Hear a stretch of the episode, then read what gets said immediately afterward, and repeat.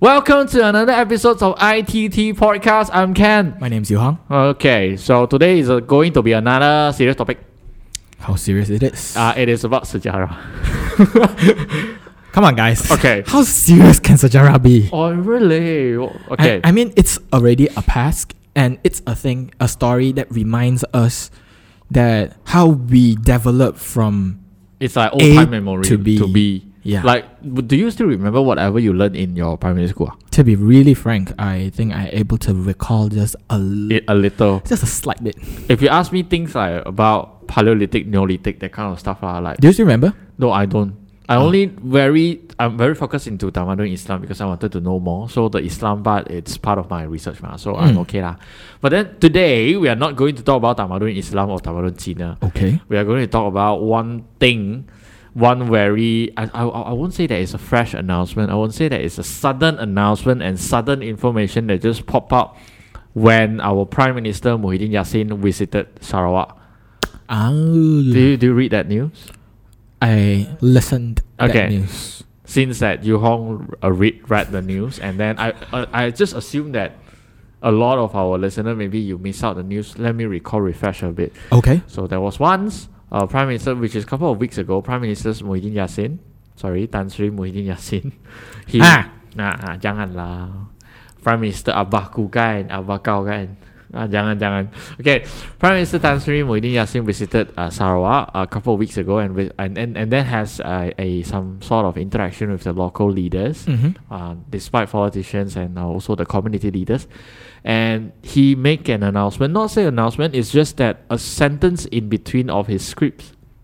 The the sentence says, um, negeri Sarawak dengan negeri Sabah bukan negeri tapi wilayah.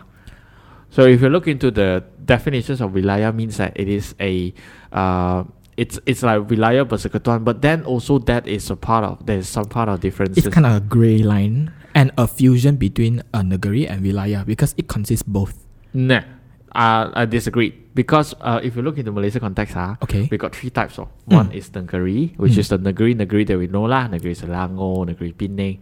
Okay. Another one is what we are so uh we are very familiar, which is wilayah persekutuan. Mm. Which three? Uh, Kuala Lumpur. Which three? Kuala Lumpur. Which three Which comments three? down below? Ah, you you cannot cannot. Which three? Kuala Lumpur, mm-hmm. Putrajaya, Okay. and another one. Shah Alam. It no No. What? it's Labuan. oh, oh yeah, yeah. Oh, Labuan. brother. no, no, no. He, he's just it's scripted. He's just cracking joke. Um, so there's three wilayah persekutuan which is directly managed and um, controlled, controlled by the federal government. And then in between of these two, there is wilayah. Okay. Wilayah means that it is it goes back to one of the agreements that we somehow do not have a lot of knowledge and understanding during our sejarah, Mm. which is called Mala- uh, Malaysia's Agreement 1963. So During that- Malaya time. during uh during Malaya times. Uh, Yeah. After the independence, after the declarations of Merdeka, so there is a uh, there is an agreement that agreed upon four different region. One, it's Peninsula Malaysia, Mm-hmm. which is Semenanjung. Another one is Singapore, which is Singapore, and Sabah as one of the region, North North Borneo and Sarawak, which is four different wilayah okay. uh, for different region lah. So it is similar with what it's existing currently in United Kingdom. You've been to United Kingdom? and those who've been to United Kingdom, you know right. United Kingdom is not a single country. Basically, it consists of four different region as well. They are combining into one. Yeah. So Okay. one is UK, Northern Ireland, Wales, and another one is uh, Scotland. So four. So the problem is, all this while, do you know that we always say how many? Ah, fun fact to you lah. Usually when your school time or your teacher asks you, how many states we have in Malaysia? How many states we have in Malaysia? we have 13 states. We always say that right, but then it's wrong. Because if you look into Malaysia agreement, it's 11 plus 2. Seleb- Sebelas negeri, dua wilayah. Which two wilayah? Uh, wilayah persekutuan, of course. No. Ah, no. No. ah, yeah, you know I'm cracking a joke, right? That's a, just a script. it's a Ah, yeah. scripted joke. Okay, so good. 11 plus 2, which means 11 states, and then plus Sabah and Sarawak. Mm. It is supposed to be Malaysia agreement. I mean, the reason why we have this podcast, it's it's this situation that you just observed just now. a lot of us we the don't joke, the joke. the joke part, even though you say it's scripted, not scripted, I think it's normal because It's a lot of it's scripted. A lot of our youngsters they do not really know and understands the uh the facts behind the histories that we have in Malaysia. We always I would say that we got brainwashed by the history book and say that ah kita ada sebelas eh tak kita ada tiga belas negeri. Okay, okay, never mind.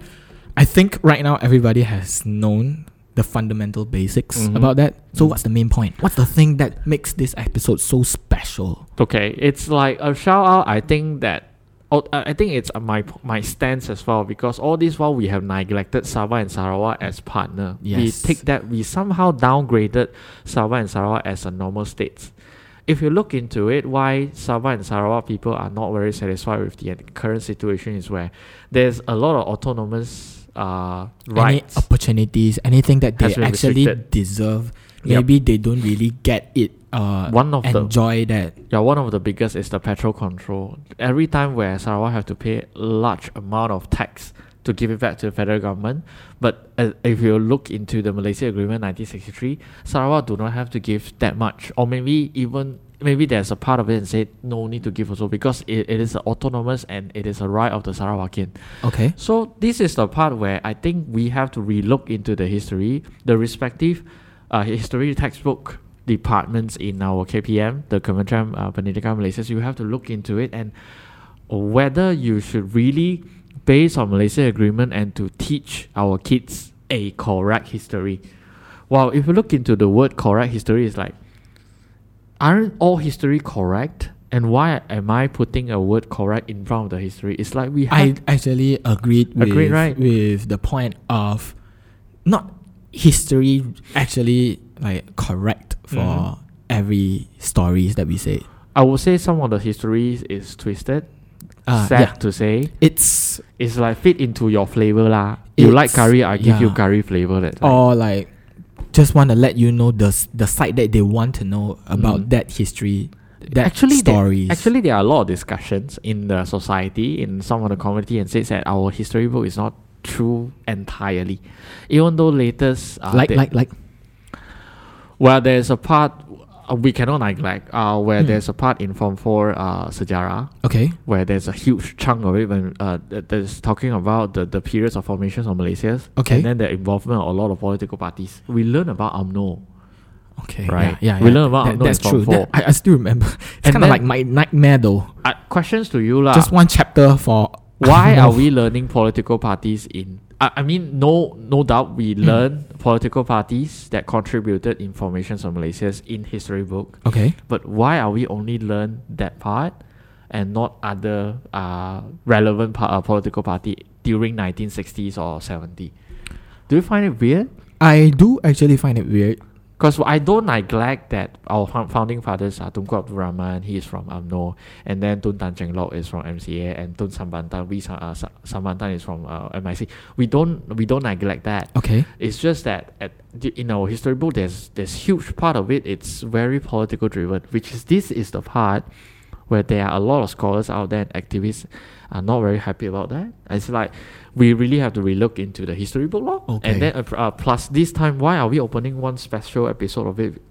Malaysia Agreement again. Come back to Malaysia Agreement. It was announced. I don't know whether accidentally done by Tan Sri Muhyiddin, or it is his political view that he wanted to resume the status of Sabah and Sarawak. okay Neither one. Uh, we cannot neglect the fact that Malaysia agreement, the, the agreement is there, 1963. We are just and then Malaysia. that's the fact that's the fact and then uh, Malaysia agreement 1963. Uh, it is not like a law, the enacted within Malaysia. It is an international law. oh yeah So it's like the entire world is recognizing Sabah and Sarawak as a wilayah. It's only like Malaysia doesn't really recognize it as wilayah. So I, that's that's the reason. After Tan Sri Muhyiddin, as I would call it, accidental announcement, Mm. uh, FINAS, which is the Development Board of Films uh, Industry in Malaysia, Okay. FINAS.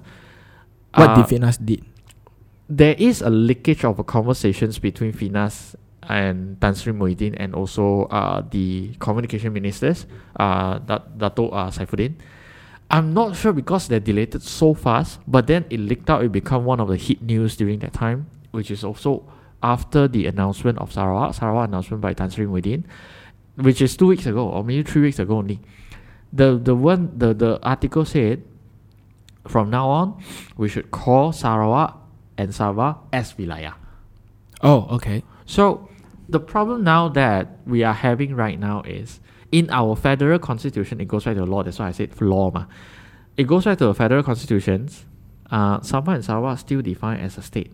Okay. So it's unfair because you need to amend the federal constitutions to resume the Just status. the updated Yep. the laws. Exactly. You have to amend and make sure that Sabah and Sarawak is defined as wilayah in the federal constitutions. Only you can call Sabah and Sarawak as a federal uh, uh, uh, as a as the uh, uh, wilayah. If not, you are just verbally calling you. It's like let's say husband and wife lah. Okay, I'm calling you home my wife. I'm calling you home my wife, I'm not. but we are not registered. Okay, okay. You get you got the point. means means it's just like a name, Yep. but it's not officially. And in future, I just simply just say no. He's not my wife. Oh, you ass. you asshole. I said nothing, but Okay. uh, regarding to that, I kind of disagree with if you said uh, our prime minister Mm. call it as in purposely say that word out because I think that he did put attentions to At least, yeah. to our Sabah and Sarawak as in uh, there's one project right that uh, he said uh, is gonna use uh, quite a lot of money Mm. quite a certain amount of money for developing uh, Sabah 5G Yeah, in the 5G. whole Malaysia. Yup. So Sabah and Sarawak, hopefully they won't be having the cases of like students getting up trees or Yup. going to any ways and any places to do exams or go online regarding oh, to yeah, all those that stuff. news also true. But he did give that concern, so I, th- I I think it's kind of like people call typo, but I don't think that's a. Uh, I I think that's an accident for speaking. Okay, I somehow I need to agree with Yu Hong now because at least uh, uh, at least he has taken some of the initiative. Recent news and shows that they are returning of rights. They are returning of certain rights back to Sarawak authority, Sarawak government. So Sarawakians or Sarawak government now can manage their own resources without even acknowledging federal government, which is a good initiative. At least he done something uh, that previous uh, former prime minister or former government hasn't really reached. uh, hasn't The, really the achieved. citizens of Sabah and Sarawak deserve that right, Yup. and they have that right Mm. thanks to our prime minister. Wow, you thank so fast. ah. But again, I mean, will people thank. deserve that right. I, I, I agreed. But I thank you again if Tan Sri now resume the parliaments and then amend the federal constitutions as soon as possible because this has reached a consensus among the both sides of the uh, parliaments, the oppositions, lah, the government. Everyone agreed that Sabah and Sarawak is a wilayah. So now resume the parliament and then amend the federal constitutions and then make it official. Ah, then I can officially call you home my wife. It's just an example. it's a it's an example. It's an example. Nanti, nanti is just example lah. Secara contohnya, contoh. Alright, then uh, that's all for today. At least uh, we want to bring out these issues. At least we wanted to uh, call for your discussions. And then if you have something that you wanted to share in your mind, you Comment down agreed, below. Are you do you agree or do you disagree? Probably. With Tan Sri Muhyiddin or this is a sub point. Maybe if you like the content, probably we can extend to another episode. Have that another if you like it, let's look into Malaysia. Maybe we'll look into Malaysia Agreement 1963 in depth. yeah. So that point. we I need some time to do research on that, but with your support, we're definitely able to do that. yes, your support helps. So hit the like button if Hit you the haven't, subscribe button to listen to us on Spotify and Apple Podcasts. And on YouTube too. Yeah. So uh, that's it for today. All right. Thank you so much. Catch you up next time. Bye. Bye.